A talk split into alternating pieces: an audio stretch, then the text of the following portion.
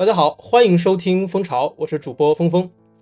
那今天这期节目呢比较特殊啊，而且特殊的点呢有好几个啊。第一个特殊呢就是这期节目呢只有我和水月老师两个人啊，嘉宾的数量变少了。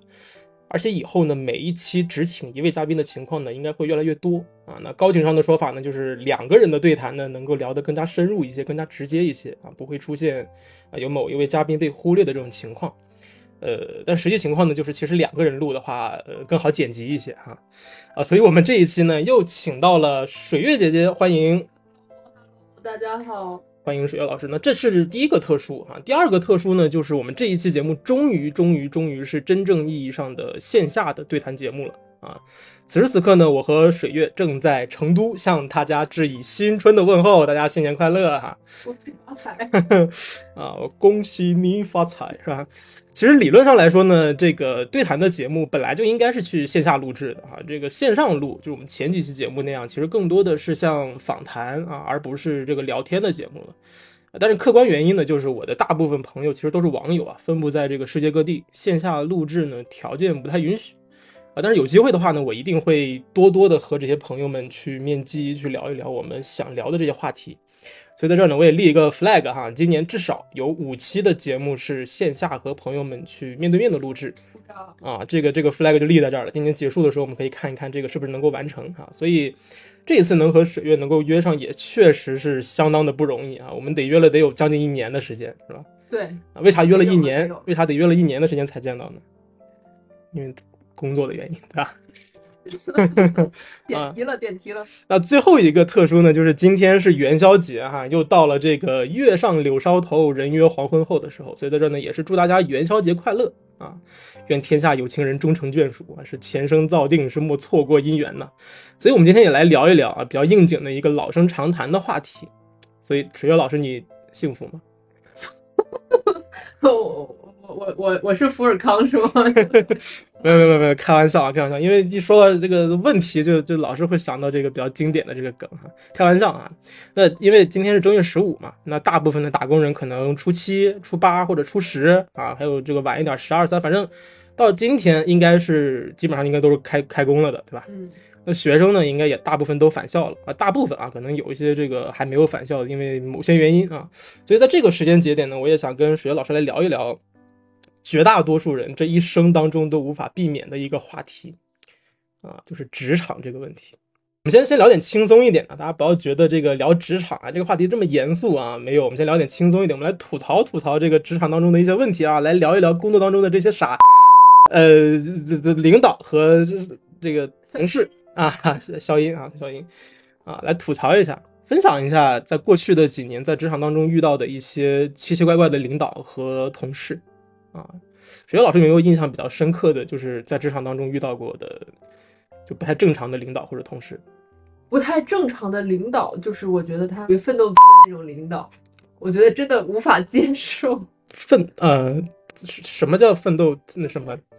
奋斗消音啊，他会他的表现是在于呢，他会没事儿干，卷一些奇奇怪怪的东西。哦哦。然后公司其实并不要求他会自己卷自己。他在自己卷自己的同时呢，也会要强迫你跟着他一起卷。嗯嗯，就是他对于自己有一些莫名其妙的、不切实际的高要求。嗯，有没有具体的例子可以讲一讲？就比方说，很多时候，呃，就以我之前的一个经历来说的话，就比方说做一个预算，其实预算是财务那边有模板的。然后呢，你只要把那个按照模板填好，然后你每一项预算呢都背后有你实际的支撑的依据就可以了。然后领导也就是批了之后就行。但是就是我们之前遇到的情况是呢，我这一个预算在给大领导，就是我我这领导 A 是中层，领导 B 是高层，嗯，然后呃 A 领导他其实没有在那个流程的节点上。我提交了预算呢，是直接给 B 的，但是 B 呢，他考虑到 A 可能也会需要知晓，所以他在批流程的时候抄送了 A。抄送啊，这个打工人的心痛的一个词啊。啊，对，然后，然后，然后就是 B 领导呢，已经看完觉得问题不大了，可以去发财务的时候，嗯，就是这个中间这个 A 呢，他就非要跳出来找一些存在感，啊，显得他有工作了。对，然后他就就是你提交了一些资料，已经有了一些支持性的文档之后，他觉得你做的就是格式不对呀，嗯或者是形式不好看呀，或者是你觉得你的东西颗粒度不够细呀，哎呀，又又戳到这个打工人的痛点了。哎，痛点哈、也是一个，哎，我这个对，就是被赋能了，这是。就是这种可有可无的是些毛病，对，他被就会给你挑刺儿。但是就是改这些东西呢，又非常的费时间，嗯就你就会出现有这种就是卷卷在奇怪地方的领导，会让你嗯的工作非常的难受。嗯。我我记得之前去听一个线下的脱口秀啊，那个那位演员说到一个我觉得我很赞同的点，就好像全世界所有的傻逼都在你的工作场合当中出现了，而且他们不是说这个，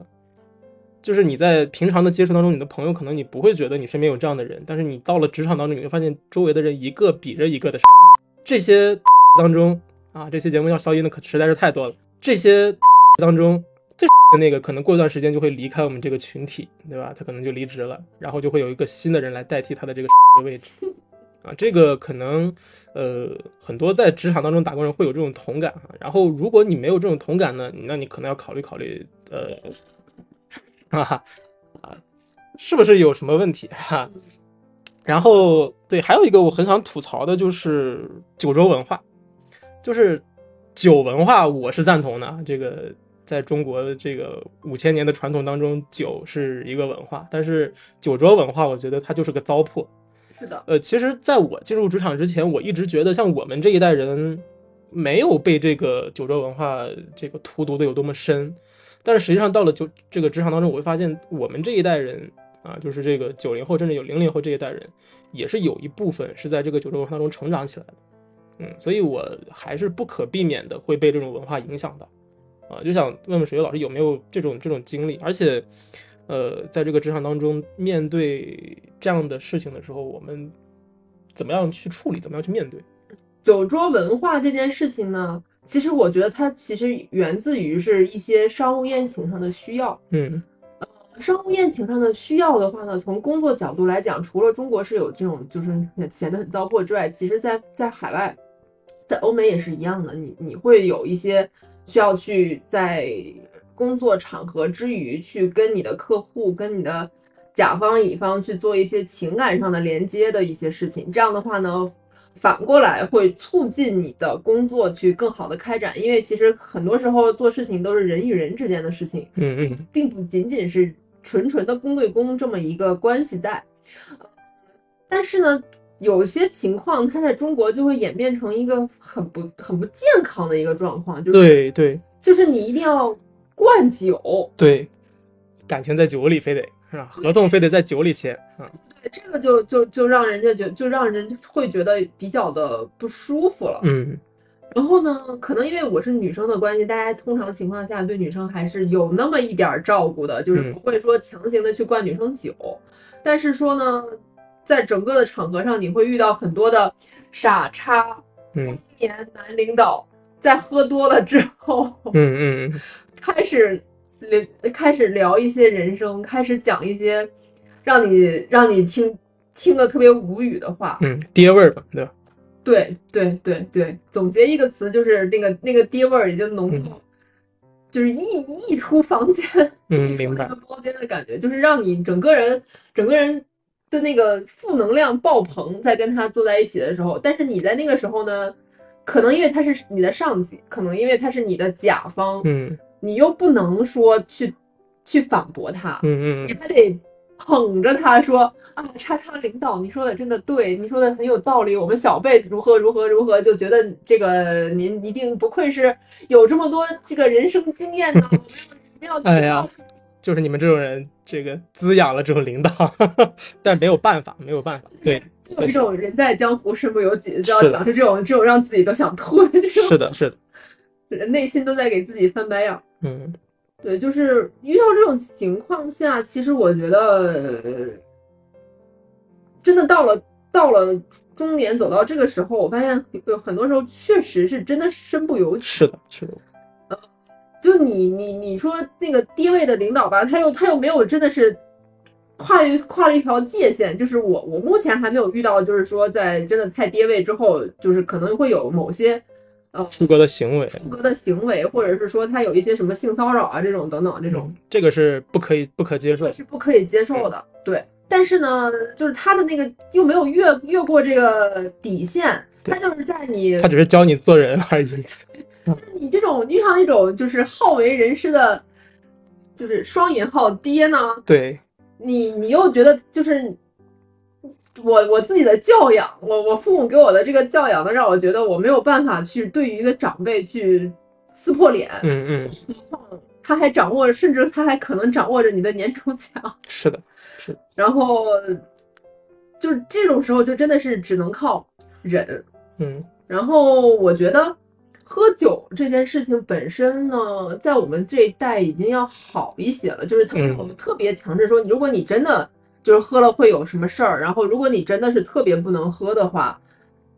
他一定会猛灌你这种情况，我觉得就是比我父母那一代要好一些了。对，至少至少从我们现在看到的这种情况上来说，嗯比比当年是要少得多了。这种情况，但是确实爹位爹爹位中年领导真的是难以避免，只能靠忍。对，因为他的这个人生经验告诉他，你总想在我这儿学到点什么东西。是的，呃，我想说，其实这个问题如果真的去深究的话，我们应该怎么做，就去怎么去面对的话，这可能又得又得聊很久啊。所以，这可能这个，呃，我们没法在这期节目里面聊太多关于这方面的东西，因为其实我本人是相对来说比较幸运的，因为我在酒桌上，如果领导灌我酒什么的，我的做法就是我先把他喝多了再说，然后我就该怎么着怎么着，或者我把他送回去，这个酒局就结束了啊。我我不会说让这个酒桌。呃，持续太长的时间，让我在这个痛苦的环境当中一直这个不做自己啊，这是这是我觉得很难受的一个点。但是可能对于更多人来说，你没有这种选择的时候，我只能说，希望大家能够遇到一个好一点的职场的情况，或者大家在做这个职业选择的时候，可能就呃可以去尽量避免选择这样的职场。嗯那我想问问水月老师，就是那那那职场当中是吧，这么多这个 的领导和 的同事。那我们已经在这个岗位上了，那我们怎么办？怎么去怎么去对待这些人？嗯我觉得是分情况，嗯就是这个就是 也是分程度的，嗯，行为也是分性质的。嗯嗯如果他是他是他是真的坏，就是他呃一门心思的想要去针对你，想要去呃，尤其是你的上级，在一门心思的针对你的这种情况下的话呢，我这边的建议是赶紧写简历。嗯嗯嗯其实你没有必要在这种环境中耗着了，因为你嗯上级掌握的资源比你的多，嗯你上级的话语权也比你高，呃，你这个时候呢，就是想想尽一切办法去争取自己利益的最大化。嗯你在就是他他不可能一下子就把你把你开除，他会他会想办法去让你干得很不舒服。嗯，对，这个时候呢，反正他已经对你产生了意见了，你你也没有必要去就是争个高低，去往更上一级的领导去选择。你有时候你也不知道是不是更上一级的领导他的意思，嗯所以有时候也不好揣摩。呃，这种情况下呢，首先你要自己去准备找工作，这是第一第一要务。第二呢，你就是都已经到这一步了，你就躺平。然后躺平呢，但是你也不要让，就是你不要让做事情不要让他挑出来错，嗯就是越到这种时候，你就很可能出现多多做多错的情况。哎，这多做什么？多做多错，少做少错，不做不错，是吧？是的，不错不错不错。对对对，你就要就要去，嗯、不让人家挑出来你太大的毛病，嗯，然后争取你是被企业辞退的，对这样的话呢，还能拿到补偿。可以拿到 N 加一。对的，是的，是的，就是如果你真的遇到了这样情况的 领导的话呢，我觉得你的解决方解决思路是就是另谋高就，反正留得青山在，在不怕没柴烧。嗯完全没有必要在这儿耗着。除了这种比较极端的情况之外的话呢，其实大家在职场上普遍遇到的都是一些，嗯就是别的部门的一些很蠢的同事，还有可能跟你有竞争关系的那一些同事对你的一些一些小动作，嗯这种可能是你在职场上会遇到比较多的。嗯、别的部门的这种蠢同事的话呢，其实我我我的建议就是干什么事儿都要留痕，就是你你哪怕是跟他打了一个电话说，你也要后后续追个什么钉钉啊，追个邮件说，正如我们在电话中沟通的那样，巴拉巴拉巴拉，你把它写下来。是的，然后要不你就是，如果你跟他是开会沟通的话，你一定要把会议纪要做好，做好之后你要拉个群，然后发到什么什么，发到群里面跟那个跟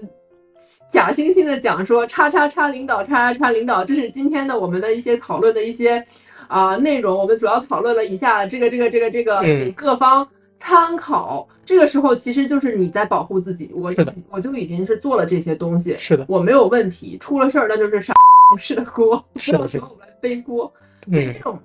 这种蠢同事的话呢，其实你在做好了留工作留痕之后呢，他在很大程度上是能够避免的，因为他毕竟也不是跟你一个部门的，也没有什么直直接实质上的竞争关系。再有一种情况的话呢，就是跟你有竞争关系的这个同事，那他相对来讲就有一点儿麻烦了，因为因为毕竟这个职场就是一个利益场，嗯你俩要竞争同样的东西的话呢，他明面上的手段大家正儿八经的肯定都会使，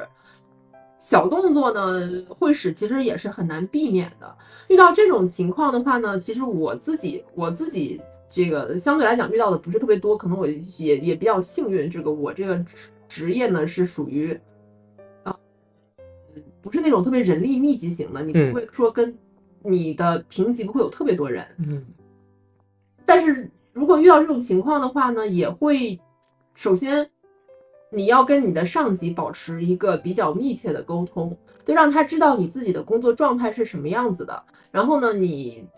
多请示多汇报，就是你干了什么事情，你要让他知道。就哪怕你是在进进展中，你有就是这个事情可能分 A、B、C 三个阶段。你可能 A 阶段做的差不多了，你就要去找他汇报，你不要等到 C 阶段全都做完了之后才去找他，他可能会不太清楚你在做什么，他以为你无所事事，嗯结果这个时候被人插背后插一刀的话呢，你就会很被动。呃，再一个的话呢，就是你跟领导的私人关系也要，就是稍微考虑要要跟他私人关系不要不要处的特别的差。呃，这个时候呢，至少至少在公开场场合上，他是不会去一个正常的领导啊，就是排除我第一次第一次的那种情况，一个正常的领导，通常情况下他也不太会说拉帮结派去偏偏帮你的 A 下属或者他你的 B 下属，嗯。他他肯定是希望说你们两个去做一些公平竞争，去竞争上岗的。嗯。呃，这种情况下的话，你跟他保持一个比较这个良好的一个私人关系的话呢，也有助于你后续如果出了出现被背刺的情况下，你还可以就是用一些呃情感上的手段，比如说，其实其实很多人在职场上吵架，很多人在职场上哭，这些其实都是都是手段。嗯嗯不得已的时候呢，你还可以使用这些手段去去去解决一些问题。嗯我反正我是这样看待这这个事情的。嗯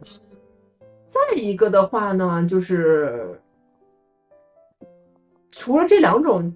比较特别的，就是除了第一种比较特别的情况，剩下的话，我觉得都是都是你平常多注意，还是还是可以，至至少可以保持自己不被不不不被不被害吧。嗯嗯还有最后说回一点，就是这只是份工作。啊，对就，如果你真的是觉得你这个同级的同事争来争去就太无聊了，然后你的那个隔壁部门的 啊又又让你觉得整个人都生活在低气压里面，就是你可以去考虑去跳出来，嗯你可以去看看新的机会，然后呢，没有必要说在一棵树上吊死。嗯，这是我的一些想法。嗯其实能遇到一个好的职场环境是一件挺幸运的一件事情，所以它是看运气的。是的，那刚刚刚刚水月老师说的这些嘛，怎么说都是经验之谈。就是如果说，呃，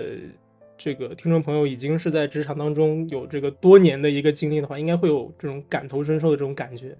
但如果说你现在是刚进入职场，或者说你还没有进入职场，会觉得刚刚说的这些怎么听起来跟你想象的职场那么不一样的话，呃，那我想说，那你可能确实是这个还没有经历到这些事情啊，所以说，呃。不知道这个职场会是一个什么样的一个一个一个一个状态。就是虽然我们总是最近总是在说，是吧？这个零零后整顿职场，但是其实这只是一种调侃而已啊，并没有真的去整顿我们刚刚说的这种现象。像刚刚楚学老师一开始提到，你比如说这个工作当中一定要留存啊，或者说同类型的竞争。嗯，就这种，我我一开始刚进入职场的时候，我会觉得第一种这个留存，我觉得哎呀好做作那，为什么非要在群里面去说，是吧？我做了什么东西，这个东西难道不是所有人都能看到吗？这我一开始会是这样去想，后来发现，对这个东西就是一定要留存下来，这是一种保护自我的手段，否则到最后真的说不清楚到底这个锅该谁谁来背。对啊，这是第一个。然后第二个，对于这种同类的竞争，我最开始进入职场，我很单纯的就认为我们可以交朋友嘛。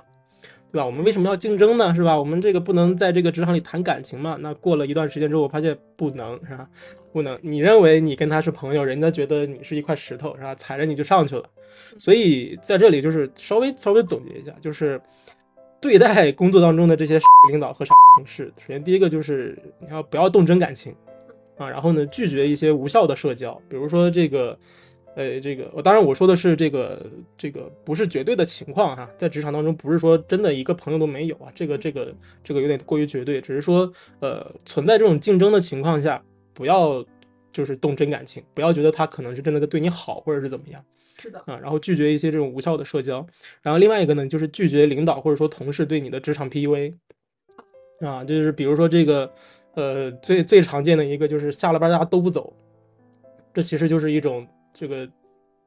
说内卷呢也说不上啊，这个因为大家什么都没干啊，就只是在那耗时间，呃，然后这个时候你如果如果走呢，领导又会说你这个你怎么走的这么早啊？哎，对，大家都没走啊，是吧？饱和吗？你看其他人都没走，你分担一点呗。嗯，那这个说不啊，啊就不就不，呃，当然也不要说的这么这么绝对，是吧？这个啊，对，你要也要分你的这个工作的性质，是吧？也要分你的工作的性质。然后最后一个呢，就是在这个职场当中的打工人一定要不卑不亢，是吧？这个比如说是你的这个工作成果，那就就是你的工作成果，别人是不能够把它偷走的啊，等等这些。然后其他的这个，我觉得前面水月老师说的也挺全的了哈。然后因为刚才我说到这个，我一开始的这个进入职场的这个心路历程，最一开始我就是一个很单纯的这种学徒的心态。呃，我觉得周围都是我的这个前辈，是吧？就是我也很谦卑，是吧？这个谦卑的去学习。然后，因为因为因为进了职场之后，发现真的是自己啥都不会。嗯嗯，就是在这个学校里面学到的这些技能啊，这个到了职场当中，很多其实都是用不上的。嗯啊，他可能最多就是给了我一个这样的这个能进入这个行业的一个敲门砖而已啊。进入到这个职场当中，很多东西都是要重新去学的。呃，这些东西呢，包括但不限于这个职场当中的像工作技能。啊，然后也包括像一些人情世故啊等等，然后呃也想问问这个水月前辈啊，这个在职场当中摸爬滚打这么多年之后，就长了一倍啊，在在职场当中确实是哈，这个摸爬滚打了这么多年之后，觉得自己进入到工作之后有哪些改变？就是过去的这些年的一个心路历程。我觉得这个话题其实聊起来还挺大的，嗯，有的时候变化是不知不觉之间产生的，嗯。就是我之前可能都没有意识到，我就已经变成变成下一个阶段的样子，受毒打成了现在这个模样。或者说可以简单的分一分阶段。就首先我其实我可能我我我总共做过四份工作，嗯，第一份工作呢，我做做了两年，是就是当时是一般情况，就我这个专业的人都会去选的这么一个职业路径，我就是一个很随大流的人，嗯，然后我就去做了这份工作。然后发现这个工作真的是又累，就是我曾经干遇到过一一周我只能睡到二十个小时，真的就是其他时间醒来除了除了吃饭、洗澡、睡觉，就是这二这二十个小时的睡觉时间之外，其他时间都在工作。然后我当时就就就我在。上班之前，其实我对于大家都在讲的那个九九六啊、什么加班啊、什么福报啊这些是没有什么概念的。嗯，但是第一份工作立就是教会了我，这样人真的是会出事儿的，是的，就真的没有必要为资本家卖命到这个地步。嗯然后除了你这份工作之外，其实你能够选择的面还很广。就是就还又又回到了我第一个第一句话那个时候，就是你真的遇到什么事儿，不要钻牛角尖儿，外面的世界很宽，不需要把自己局限在某一某一个工作上面去，嗯除非你真的觉得你自己就是这块料，就是你吃这种苦你也吃得下来，你就真的能干下来，这种情况除外，其他的情况你完全可以多多试一试，多看一看，没有必要这样子。然后呢，后面的话呢，其实我第二第二份工作和第三份工作和第四份工作之间，其实，呃，就怎么说呢？它它它是同一个行业，但是其实它是一个行业里面不同的偏向的一些工作。方向不太一样对，所以其实我等于是转了三次行，哦。那做了四份工作，转了三次行，那我说前辈应该也不过分啊。而且而且每一个，我就是我经历的行业，甚至就是就是之前做传传统的能源行业，嗯。后面呢又进了 TMT 行业，现在呢又进了 Biotech，就是就是行业我都转了三项，嗯。就是我自己的心路历程是呢，就是在在在在找工作的时候，不要太怎么说，就是把自己想象的，把给自己的留的想象空间大一些，嗯。就别别说你你没有干过，你就不能干。你老板都都他雇你的人都觉得你能干，你就是能干，就是你对自己要有要有足够的信心，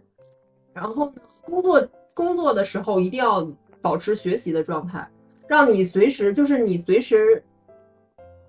保持保证你这份工作不做了，我可能休息两三个月，下一份我工作接着找，我是能有这个职场的状态的。嗯不要说在一份工作可能干的比较舒服，就变成了这个职场老油条，然后突然之间出现了一些什么变动，比如说你可能领导换了，原原本是一个很好的领导，领导换了之后，这个新领导他对你可能有意见，或者是新领导是个超级大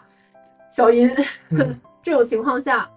你没有办没有自己的竞争力，是是是，那个时候你也会变得很被动。是的，是的，所以我自己觉得呢，说，嗯，对于就是第一点吧，就是对于自己的想象力要大一些。你转型的时候，反正领导都觉得你行，你干嘛不觉得自己行？然后再一个的话呢，就是，呃，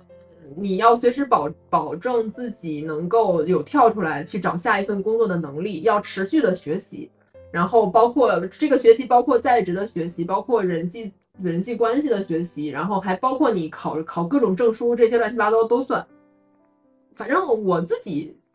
这几份工作下来的可能经历就是这个样子吧。但是如果你要你要让我总结我跟我上学的时候有什么变化，因为属实我真的不太记得我上学的时候是是是是个什么样子。反正现在回想起来，我应该也挺也挺蠢的。就是我有有时候我自己带实习生的时候，就就会发现大家有些想法还是挺幼稚的，实嗯习生。然后我在想，我当时估计也挺幼稚的。嗯我估计我的老板看待看待现在的我的时候呢，他可能也觉得，嗯，你的某些想法也挺幼稚。嗯，就但是但是，呃，嗯，反正大家都是这么一步一步走过来的，你能，反正都是都可以，都自己在工作中多学习，然后多看多想吧，基本上也没有什么太可怕的。反正职场就那么回事儿。嗯，所以总的来说就是保持一个怎么说，换一个高大一点的词儿，保持一个终身学习的一个状态。对对，是这个意思。嗯虽然有点鸡汤，但是，呃，如果你你你想摆烂的话，也可以摆烂，但是你要承担这个摆烂的结果。摆烂跟摸鱼是不一样的，嗯 对，就是摆烂是你真的是就彻底就不干了，啊就是你躺躺到平。嗯嗯嗯，但是摸鱼的话呢，是有益于身心的工作调节。好的好的，那一会儿这个这个最后我们再聊一聊摸鱼这个事儿，是吧？一会儿我们单独聊一聊摸鱼这个事儿哈，这个大家好好多时候有有些人会混淆这两个之间的概念。嗯但琴这个是不用的。嗯，那刚才其实我自己说到，因为我在职场当中的时间没有水老师那么长，而且我的这个行业还比较单一啊，因为我确实本身没什么能力啊，就是我要承认这件事情。就是大佬的谦虚，大家不要相信。所以从一开始的这个学徒心态那那个阶段的时候，我可能跟水月老师经历是差不多的，就是我一周基本上那个时候是挺拼的啊，因为年轻嘛，可能也不觉得会怎么样，而且我觉得那个时候确实是比较充实，每天都在学习很多能够让自己成长起来的这些技能啊，就是他不是说在无效加班啊，而是说真的是以一个职场新人身新人的身份，用更短的时间能让自己成长起来。啊，那那个阶段基本上是每天九点上班，然后到晚上十一二点才能回家，然后是没有自己的生活的。然后度过了那个阶段之后呢，我有一个短暂的这个主人翁的心态，就觉得自己可了不起了，好厉害。因为那个时候就就是其实不到半年的时间，我就已经算是在那个职场那个环境当中的一个算是一个老人了啊，就是那个他的这个晋升的这个速度是很快的，或者说就是人成长的速度是很快的。然后我就经历了那样一段普通而且自信的这种状态。但是这个状态很快就随着这个行业的消失也消失了啊！这个大家也可以猜一猜哈，在这个前两年哪一个行业突然就消失了是吧？然后呢，这个后面就换了一份工作嘛，然后这个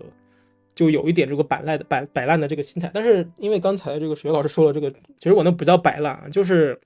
我不愿意再去伺候一些我不想去面对的东西了，就是我会在我自己的这个职能范围之内做到最好。但是我不会越级啊，然后我自己呢也不会出现纰漏，就就可以。但是其实，在职场当中能做到这一点，也也不是说对，也也不是说那么容易的。那除了这个这个工作当中的领导和同事之外啊，就有没有其他的一些啊非领导、非同事的这种比较无奈的这种瞬间？比如说，我举个例子，就是调休。啊，调休必须我必须要说，是我见过最傻的制度之一啊！就是我就想问，难道我们多休息一天，地球会不转了吗？是吧？地球不转了，还有行星发动机呢，对吧？就是就是这个这个说说这个国家这个这个地大物博是吧？这不好管理，啊，人比较多不好管理，我可以理解。但是呃，我觉得这可能像是一个一刀切的一个政策，就是我直接规定就是大家什么时候能休，那这个时候公司就有。这个非常，呃，这个堂而皇之的理由不让你去休息，但是其实这个公司我多休息一天，并不会影响我的这个效能嘛。那其实可能多休息一天之后，这个人们的这个身心得到了休息之后，反而反而效率会是的，反而效率会更高一些。明明我能用这个周一到周五的时间完成的工作，啊，你非要调休一下是吧？这个拖到周日，对吧？你非要调休一下。你像这两天我们不就是这个从很多人是初七上班上。一个星期的班啊，很痛苦 是吧？很痛苦，所以所以所以这个就除了这个，还有像这个假期啊，这个这个这个这个我也不知道为什么，我记得我小的时候这个是有黄金周这个概念的，嗯嗯，五两一年两个黄金周，五一和十一是真真的就放七天的假，对啊，然后因为那个时候我还在上学，所以有没有调休我其实不太记得，但是但是真的是放了七天的假的。啊，这个这个是很很很长的一个可以休息的一个阶段。就比如像像这样的这种，在工作当中比较无奈的这种，跟领导和同事没有关的这种这种状态，还是说你的这个工作因为比较性质比较特殊，这个没有什么这种状态？啊不不不不不不，我觉得就像就像就像就是刚刚峰峰提到的那个整个行业都没有了这种事情，就是很无奈的一个状态。对，就是普通人。普通人这辈子能遇到一个，对对对，对。其实其实我我就这里插一个小故事啊，就是我和水瑶老师其实在那之前就认识了，但是我们两个不知道，其实彼此是在同一同一家公司啊，在同一个行业，对同一个行业同一家公司啊，是一家这个当时还朝阳企业呢啊，后来突然整个这个行业就没有了啊，哎，确实确实，这也是我这个人生当中不可多得的一种人生体验。啊也是可以值得拿出去当段子去讲的，呃，其实其实对我来说还有一个就是加班啊，我不知道学校老师的这个这个工作加班严不严重？加班是挺严重的，而且而且很多时候加班也不一定是你的同事和你的领导，可能是你的甲方和乙方在卷你，我的甲方也是我的领导，然后甚至有的时候是你的乙方在卷你。哎，这怎么说呢？就是有的时候，比如说，嗯。可国内有也不是国内，世界上公认比较几大比较卷的行业，我就不幸的是那几大比较卷的行业之一，嗯就是在国际上也都很卷。就是我记得你们记不记得在上汽里面有一个镜头，就是在公交车上面有一个女主，呃，女女主他们在在公交车上面，然后他们遇到了一个乘客，那嗯个乘客在公在公交车上写报告，嗯嗯嗯然后这个乘客呢刚好就是我这个行业的人，嗯你会发现呢，你的乙方他可能半夜一两点才睡觉，然后呢，他会有一些东西，有一些材料，就在后半夜给你发出来，嗯，默认你后半夜也会去看的，然后第二天早上呢，就要就让你说，我给你发了这些东西，然后你们看看有什么改动啊，然后我们我们今天好，今天白天的时间呢，我们刚好把这个给改了。嗯或者说呢，我们这个呃大家关系都挺好的，然后我们要不就就就可能我们去香港出差啦，然后刚好这个行业他们在香港呢又比较发达，嗯然后那我们就去香港去去这个见见面，然后大家这个这个吃饭喝酒就就就到了后半夜，其实。都不叫酒桌文化，其实也没有什么低位领导，就是大家就是互相之间拉拉关系，就能嗯拉到后半夜一两点这种。搜手是吧？就是就是 social 就到一两点，然后有时候我们去开那个会，就是到出国去开那个会，就是当天那个有时差，时差完了之后进下了飞机就就就就去开会，嗯，开完会然后继续喝酒。然后不是开完会之后，就是七八点的时候呢，大家就去，就是就是那个主办会的主办方，他们甚至会主办这种就是酒会，嗯。然嗯后呢，你就去参加那个酒会，去 social，去干这个干那个，然后干到九点之后，你就不得不那个时候开始写白天一整天的会议纪要，然后嗯，又写到后半夜，就是明白。就是被被被被公司被在卷，被被工作裹挟着。嗯其实，在这种状态下，就是可能会分不清什么是生活，什么是工作，就是他没有一个明确的界限。就是我不是说，呃，其实对对很多工作都是这样，就并不是说早上几点打卡到下午几点下班，就是一个固定的一个阶段啊啊，所以也难怪这个上一辈总说你这考考考考公啊，是吧？这个 他的这个时间比较固定一些啊，这个我们一会儿一会儿再聊哈。然后呃，其实因为我我我自己是这个人民教师啊，我这个职业的加班就挺严重，但是这个这个没法说，这个没法去报，因为整个圈子都是这样。呃，而且尤其是我现在带着高带着高三，然后这个他他他们的未来现在背负在我的身上，虽然其实这样不太对，因为未来是他们自己手上的，但是但是我会我会责任。对我对他们会有很大的这样的一个影响，所以基本上他们在学校醒着的时间就是我要醒着的时间。呃，这个这个这个没没没法儿是吧？没法儿没法儿去吐槽啊。但是。但是对于我来说，更多的无奈就是，我有的时候我会突然发现，我有很长时间没有去跟家人去去聊天或者打电话。有的时候这种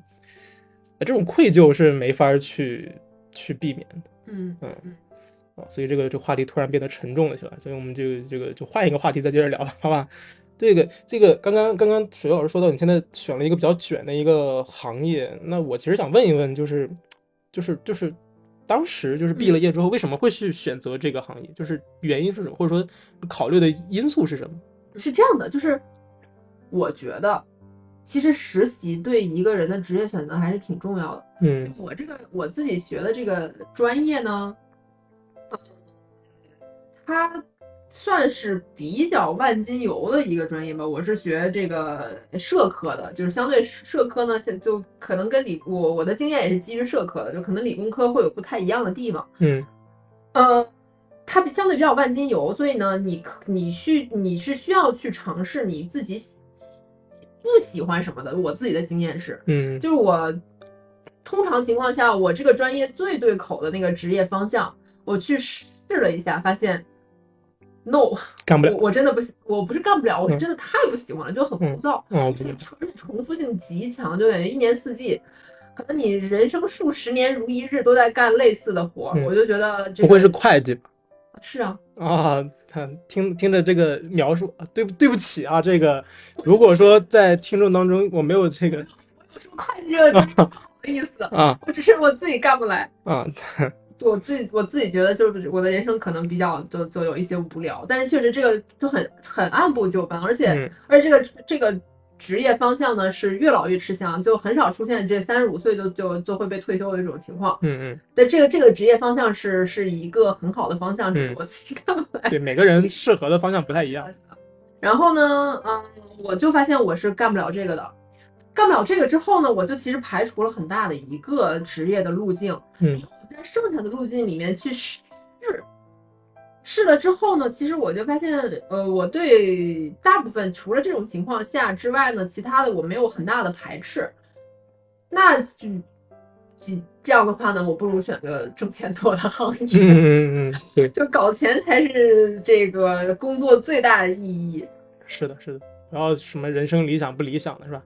没有钱谈什么理想？这理想明明是不工作，哪有什么工作的理理想的工作？对，等你钱够了时候就可以不用工作。对啊，对啊，所以就是，所以其实我选择职业的时候呢，我是用排除法来做的。嗯然后我觉得，其实人生找到自己特别喜欢的工作这件事情还挺困难的。嗯嗯然后呢，再一个就是你工作了之后，如果你真的把自己所谓的爱好当成了工作，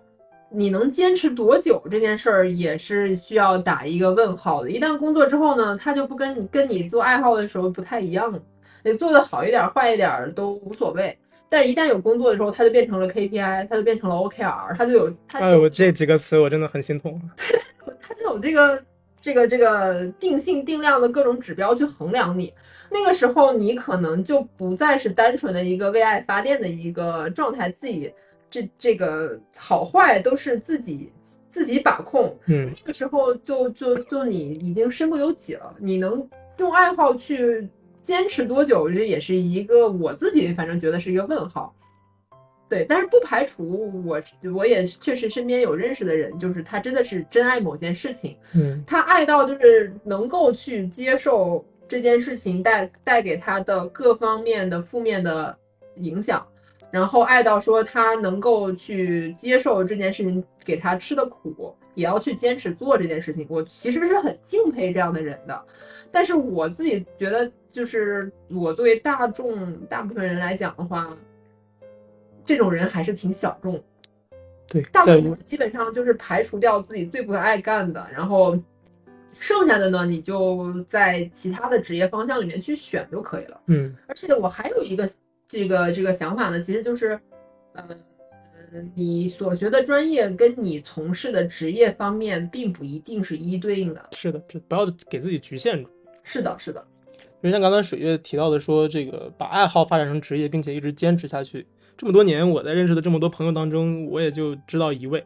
啊、就是就是我们第一期的那位嘉宾啊，大家可以去听一下第一期哈。远书远哎对的很厉害。是的，是的，呃，然后我我我其实自己选择的，因为我选择的是教师这个行业嘛，其实我选择这个原因很简单，因为没什么本事，就别的啥也不会，不，当老师是一件很难的事情，它是一个综需要综合调动情商、智商、人际交往各方面的能力的一个职业，我觉得。呃我觉得这个行业你做好了之后是需要这些东西的，但是它其实入门的门槛没有那么的高，啊、就是在我上学那个阶段，有很多人在选择职业的时候会把它当做一个退路啊、嗯，就是觉得自己，呃，可能考到一个不错不错的学校，具备了这个呃去教学的这个基本的能力之后，哎，他就他就可以去选择这个行业，但是实际上大多数人可能并没有那么适合这个行业的，嗯，对于很多这个刚刚进入职场或者说还没有进入职场的人来说，会遇到这样的一个问题，就是说这个家人啊，或者说亲戚朋友啊，会建议你去这个考公啊，考编啊，或者说这个会建议你再去上往上去考研，去读博啊。当然这个相对来说可能要少一点，更多的可能就是考公考研，尤其是这个北方的朋友，可能或者说某些这个呃省份的某些某些这个这个 传统省份的朋友啊，这个这种情况非常严重啊，非常严重。所以说也想问问这个水月老师，当年在毕业的时候有没有遇到过这种问题我情况可能比较特殊，啊？就是我我自己是我自己家是没有遇到这种情况，嗯嗯就是因为我自己的经历，我自己家的经历，就是我爸妈是当时其实我刚好是改革开放之后毕业的的那一代大学生，就是八十年代毕业的那一代大学生，嗯他们其实当时都已经面临一个选择，就是他可以下海，嗯嗯他也可以去国企。当时国企其实跟现在的考公考编一样的，嗯就是就是一个铁饭碗，而且挣的其实还可以。嗯然后呢，他俩就毅然决然的选择了国企。然后呢，在九八年国企下岗潮的时候呢，就无一幸免。嗯我我小的时候呢是这个双下岗职工家庭的孩子，所以他在他俩的认知里面，其实没有考公考编就不是真的一个铁饭碗。嗯所以对于我的职业选择来讲的话呢，他俩也就没觉得说这是一个一定要建议我去走的一个方向。嗯反正他他他俩也会说，可能考虑你你可以考虑它是一个很好的职业方向，但是没说你必须要去，然后他把它摆在一个多么高的一个位置上。而且自自我们家的经历来讲的话呢，呃其实也挺这这中国这几十年变动也比较大，嗯。就哪怕你真是有有这个公务员或者有事业编的话呢，你可能中间他不能把你辞职，但是他可能他可以给你调岗，嗯，他可以让你一辈子都都升不上去，对，或者给你穿小鞋，是吧？对，让你难受。，对，让你难受，所以他也不一定就是一个好路，是的，而且。嗯，现在的话呢，其实公务员真的好卷。嗯。就我举一个我现在在做的一个项目，就是我们在跟某一某省份的一个一个一个政府在做一个项目，然后呢，就是当时他们就是他们的对接人在大年除除夕，就是今年的除夕，也就是二十号那天，在一一堆的祝福短信里面发来了他们要做的一个一个一个项目书，跟我们说让我们看一下，因为他们年后他们领导就要看了。所以必须他们要这个时候弄，所以他们整个过年的时候呢，可能是至少就我所知，他这大年七天是加了至少三天班。嗯所以其实公务员并不是大家想的那样，就是对就是躺得很平。嗯，其实也不是，就是躺得很平呢，你就没有办法晋升。嗯然后呢，你没有办法晋升呢，就还是回到我之前的那个循环进去，你可能出现一个什么组织合并啊，机构要要要改，然后就你就会被调岗到一些毫无油水。对，会被优化掉。对，就是他不会真的裁你，反正你嗯肯定还是有个工资能花，但是呢，你就就可能比之前挣的少是有可能的。嗯然后呢，你可能这辈子升不上去也是有可能的，就就就类似这种情况。所以我自己觉得呢，进这个行业就是就是想好了吧，就是你可能有些人的性格，他就真的是干不来这个活儿。嗯 比如说我就是属于是从根儿上就根不根儿不正苗不红的这一这这这这这这这这个系列的人，然后就就就真的是不行。但是如果真有父母觉得是好路呢，可能也是基于他们他们这个短暂的人生经经历，就是在这种不确定性的情况下。有有这么一个确定性的这个工作呢，可能会对你的职业是一个定心骨，嗯我觉得父母的考虑也是也是没有问题的，但是你不要把它就是作为你人生的一个最重要的一个方向，就其他的都不去考虑了。我觉得这个是没有必要的。嗯，其实其实父母对于孩子来说，他他他他的本心一定不会说要去害你，他们也是说想要为了给给孩子们一个，他们会觉得有一个稳定的工作，就不会再去操心受累。其实其实家长们也知道，是吧？在这个呃现在的很多这个职业内卷比较严重，所以从他们的理解上来说，可能公务员就更轻松一些，或者说呃更稳定一些啊、所以。那如果说啊，这个屏幕前的你现在正在遇到这种问题，那怎么办呢？你就把刚才这一段儿是吧，放给你的爸妈听，是吧？而且呢，这个我觉得其实因为年轻人，尤其是本科刚毕业，就二十二、二十三左右啊，还年轻，还有机会。如果你想考公的话，其实你后面还是有机会的，三十五岁之前，对吧？三十五岁之前都是有机会的，所以你趁着年轻，你可以先去闯一闯嘛，对吧？趁着年轻，你不然以后就没机会再去闯，或者说，对于很多人来说。你在某一个环境当中安逸惯了之后啊，其实想要再去闯，可能就没有那个叫做心有余而力不足了啊。这个以后再重新出发的这个成本就会更高。除非你能是在体制里面干到了某个很高的层级，嗯，现在有很多院士出来创业的，嗯，你能做到这种程度的话，你在创业是另一，那就是另一码事儿。对。但是普通人哪有这么多哪有这么多资源呢？啊啊，所以其实呃，很多人可能在纠结这个我到底未来怎么选的时候，更多是在纠结什么呢？是他其实没有一个早期的一个规划啊，就是你在这个选择职业之前，并没有想好自己到底要去做什么嗯啊，或者说很多人这个选了一份工作之后，他其实还是不知道自己想要什么，或者说想做什么。哎，所以也想问问这个雪雪老师这个问题，就是你有没有一个比较长线的规划，或者说有没有一个职业的目标？怎么说呢？就是职业规划这件事情，很多人把它想的太太细了。嗯职业规划的就是一个，嗯，一个方向性的，就是纲领性的一个东西。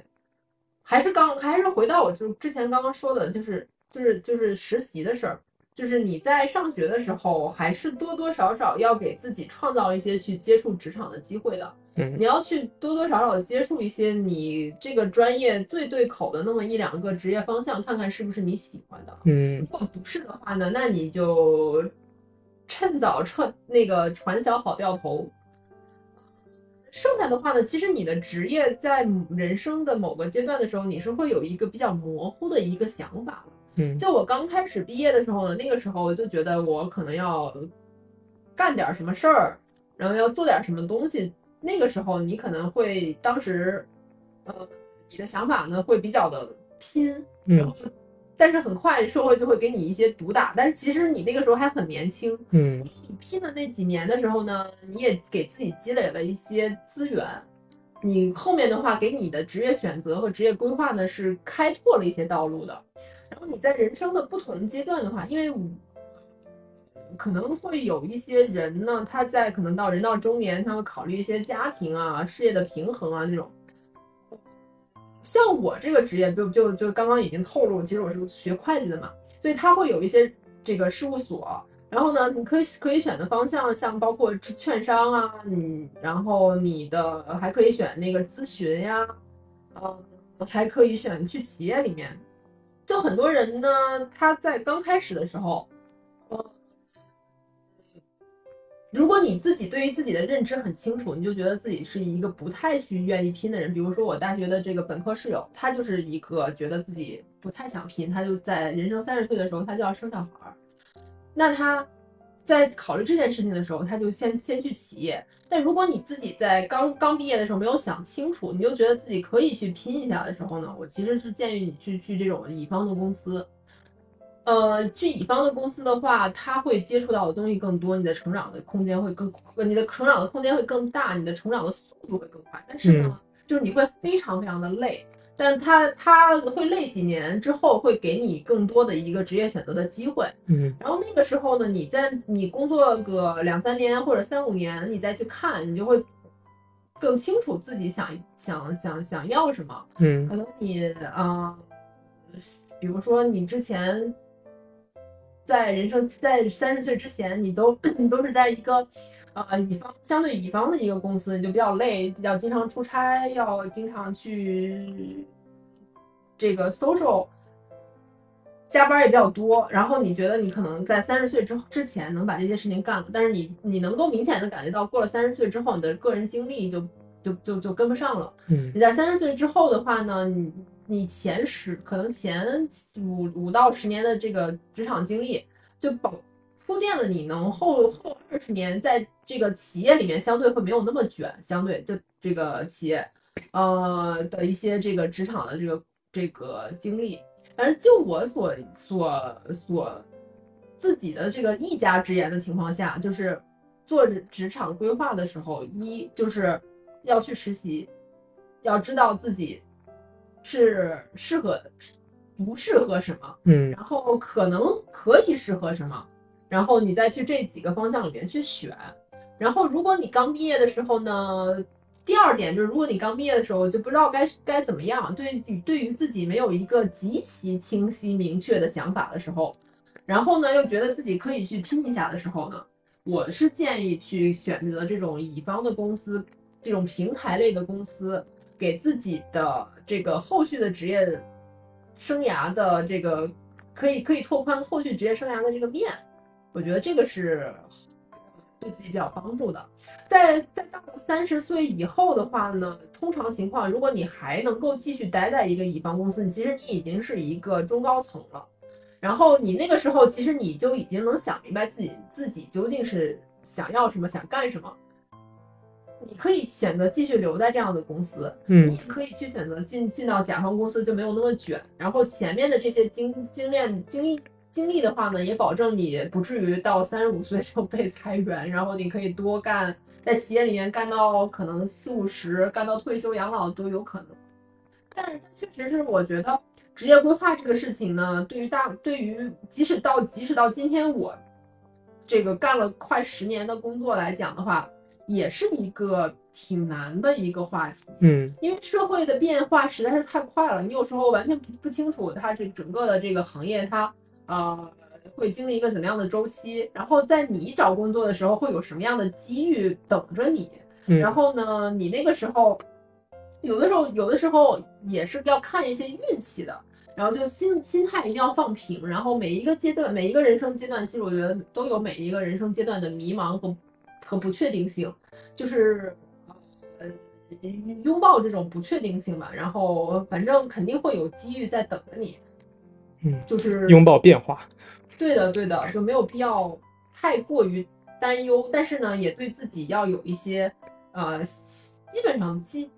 呃定性上的一些嗯想法。嗯，就是不要在一条道上跑到黑嘛。这个不要总觉得这个我这一份工作我就要从我毕了业之后一直干到退休。这种这种现在在现代社会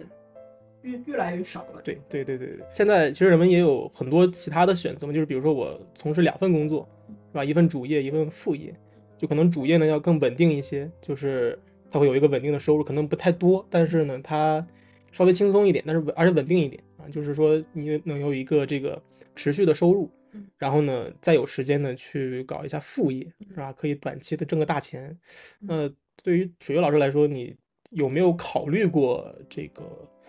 去做一个副业啊什么的？首先我的我我我工作性质不允许。嗯对，就有一些副业干起来就有点刑 刑法的刑，啊，就不太能干。嗯再一个的话呢，就是看你自己的经历吧。嗯如果你真的是一个喝茶看报纸的一个工作的话，你想搞副业还是比较容易的。而且我是非常建议你去搞副业。嗯但如果你本身已经九九六到没有自己的时间了的话呢，嗯，想搞副业那只能是拿命去搞是吧？对，牺牲自己的睡眠，对，真的是拿命去搞，我觉得不是特别建议这种形式。嗯然后我自己是没有什么副业的，我只有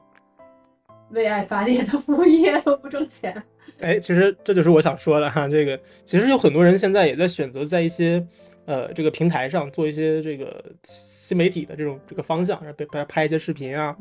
或者说把自己的日常生活或者说自己的工作啊变成教程啊之类的，或者说分享出去。其实我们也在做这个事情，所以这一趴呢，其实就打一个小广告啊，这个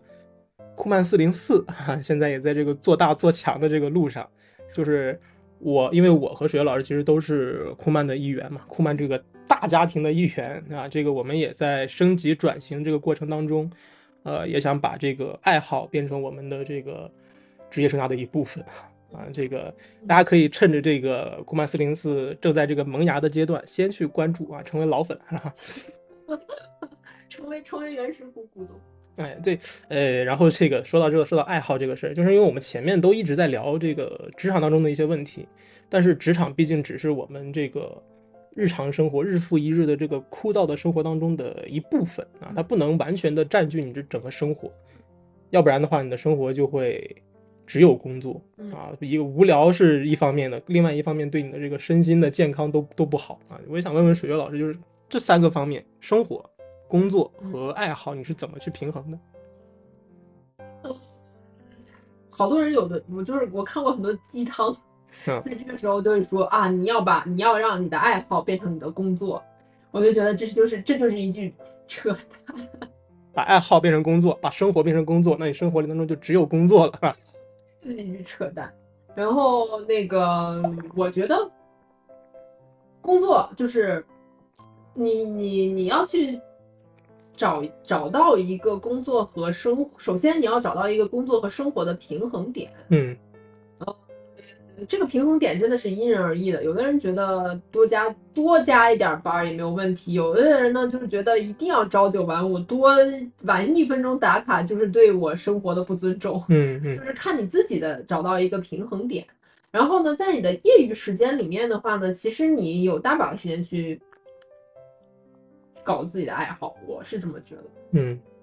就是在精力允许的情况下，对，其实其实刚刚在聊的过程当中，大家可能能听出来，就是水月老师在这个工作上投入的时间很多，但是大家应该想不到他在爱好上投入的时间其实 其实也很多啊，其实也很多。对于我来说，还是对于我身边的一些朋友来说，是很羡慕水水老师能够拎得清，就是把工作和爱好分得挺开。工作的时候就用心工作，用真心。玩的时候就就是就是只专注于玩这一件事情，或者只专于只专注于爱好这一件事情上，这就是优秀人的优秀的人的表现啊！就是在每一方面做的都非常的好啊！就是这个第一次节目，大家应该呃遇到过我们这个库曼的一位顶梁柱啊，Shani，然后今天这个我们的嘉宾水月老师是库曼的第二位顶梁柱啊，库曼的罗马柱有点多，库库曼的顶梁柱要都都要被我薅过来了啊。刚才我们也说嘛，聊一聊摸鱼这个事儿是吧？工作了十年，应该有很多摸鱼的经验吧？必须有，不然不然自己会把自己累死。是的，你不可不可能不可能说，比如大多数工作是吧，朝九晚五或者晚六是吧？嗯这个这个时间，这个这个八个小时、九个小时的时间，嗯你要是真的都在工作的话，那你这个公司肯定早就做大做强了，是吧？啊，对，所以不可能啊，不可能。就是领导其实也知道啊，所以说。哎，所以怎么怎么跟领导博弈是吧？怎么跟自己博弈是吧？怎么摸鱼的不动声色是吧？这个我们可以简单的分享分享，大家也可以学啊，不是，大家也可以这个这个啊，怎么说？大家也可以听一听啊，当笑话听一听啊。这个你要不要模仿呢？那你自己随意啊。比如说去洗手间，每一次洗手间都都时间长的都像上大号一样。哈，这我们有个行业术语叫带薪拉屎。你其每每就是每一次就是还有什么带薪充电，就是你要把家里面的什么充电宝啊，什么 电动车电池啊，全都带到公司来充电，哎，耗公司的资源。公司的最后最后的羊毛。对我见过一个最可怕的是把家里的这个水桶拿到了拿到公司来接水了啊，这个薅这个资本主义羊毛，对吧？这个我真的干过。薅资本主义羊毛。嗯，这还有还有呢。还有就是，比如说我这工作呢，我的性质可能会有一些比较多的外勤的工作，嗯出差的工作。这个时候你这个约客户的时间，你就可以约的很合适了。就比如说你约到他三点，然后你你有预期的话，可能你可能一个小时左右嗯。聊完事儿，你就约到他三点，然后这样的话你四点就结束了，然后呢你五点六点你后面就不用等到六点钟再下班了，你就可以直接回家嗯。该该躺平。但是你对外汇报的时候呢，你就说啊，我们其实聊了很久，嗯。中间我们还聊了这个那个，干了很多别的事情，然后我们还啊、聊了一些拉近感情等等这些很虚很虚扯的事情，但其实嗯你根本就没干这些事儿，这是完全可以的。然后呢，出差的时候呢，就那个更加自由一些，比如说你选选选机票，除非那个这个事儿赶到急到不行了，你可以完全可以不用选一大早一大晚的机票，你就选白天中中间，这个点就可以那个啊，对吧？然后呃，除了这些之外呢，还有就是茶水间。你在茶水间，比如说我去中间去冲个咖啡，然后你就是两个女生一起呢去冲个咖啡呢，大家就这个顺便就聊一些八卦呀，这个时间这不就这不就过去了吗？对，别人看起来像你们在聊工作的样子。是的，就是其实你跟同事呢是在聊你你另一个 同事，其实呢外表装着就像我们在聊工作。嗯你就我我我工作性质会有很多就是需要去开会的时候，嗯。开会的时候呢，很可能我是跟外部的人去开，就开线上会，就平常也没有其他没有第三方去参与，然后我就会占着一个会议室，然后呢就是假装在那儿开会，嗯，其实呢我是在那儿对对，这个事儿我也干过，因为这个我在准备这一期内容的时候，我第一个想到就是这个，就是开会是我的一个这个摸鱼的大头。呃，希望我的领导没有在听这个播客啊，这个我平时真的在认真开会。刚才什么都没有说，我我上上面这些都掐了别播，上面说的 都那个脑电波消除。对我把我把自己的删掉，然后把水月老师这一段重复几遍，然后把音量拉高。对，呃，然后还有比如说这个，如果说你的这个公司的这个打卡啊，如果有打卡的话，如果不是说指纹啊或者面部识别啊，是这种呃 A P P 里面的这种打卡，或者说你比如说钉钉的这种打卡。也可以虚拟定位，对吧？呃，如果是这个这个安卓呢，就比较简单，你随便上网搜个教程。如果是你是这个 iPhone，那就可以便宜的安卓机，一百块钱即可解决这个问题啊。其实这个那个苹果的产品也可以，不管是手机也好，还是平板也好，呃，是可以下一个某个软件啊，这个大家在网上直接一搜就可以搜到，可以改你的这个虚拟定位。呃，然后呢，就有一些是这个，比如说是那个。呃，上班前十五分钟是可以自动打卡的啊，这个你就把这个设备设好之后，你每天就可以自动打卡，是吧？自动打卡。然后还有这个比较常见的哈，就是，但是我把这个常见的做的比较绝一些，就是我有一整套的这个电脑包啊、水杯啊、充电器啊，还有第二个手机啊，啊，大家应该也懂是干嘛是吧？放在桌子上是吧？表示这个人还在啊，表示这个人还在。然后。我还有一个小的这个杯垫儿，就是可以给水杯加水的，就是我水杯里的水永远都是五十五摄氏度，啊，说明我我在工作啊，我在这个这个地方，我只是暂时离开了。然后我工位的电脑也是常亮的，大家这个放心，我不会这个浪费费费电啊，这个到了下班时间，我会设置这个定点定时关机，哈哈，很简单，大家可以去网上搜一下，有这个关机的指令啊，就是很短的一段小代码啊，这个运行一下，它就会在指定的时间关机。或者也可以下一个这种软软远程这个控制的软件，啊？你可以在家就给它关上机，啊，啊，当然这些啊，这些不是说鼓励大家去一定要在自己工作的时候去摸鱼哈，就是说什么呢？这个命是自己的，生活是自己的，哈，这个为了资本家卖命确实是不值得的一件事情，啊，这个在职场当中摸鱼其实是一种智慧，或者说是一种呃大家都默认的一种状态。嗯，就是你不要，就 你不要从一天工一天八小时，从早到晚，朝九晚五都在摸鱼，应该就没有什么事。这这这个当然不行。另外一个，其实想跟大家说的就是，呃，其实你的这个工作，如果说能够一天八个小时，可能四个小时就能完成的话，我其实是建议你在四个小时之内就把它完成掉，把这个工作的这个效率提高上来。对，我是我是建议呢，你在你在。四个小时的时候，基本上你四个小时把它完成，但是你要剩一点点尾巴，那一尾巴可能十几二十分钟就弄完，然后你中间的时间就可以抻长。对，就是大家千万不要说这个我一天就四个小时的活，我真的把它平均的分到这八个小时当中，那你会发现你这一天其实有很多时间是被浪费掉的啊，就是中间还是有很多时间可以去做你呃本身自己想做的一些事情的啊。呃，然后我们今天其实也聊的差不多了啊，那最后呢？呃，也想这个让水月老师给这个还没有进入职场的小朋友们啊一些建议啊。那为什么最后会有这样的一个环节呢？就是因为我其实我自己身边，包括水月老师身边，也会有很多这样的朋友、小朋友啊。这个马上要进入到职场当中去，在跟这些朋友在聊天的时候，我们会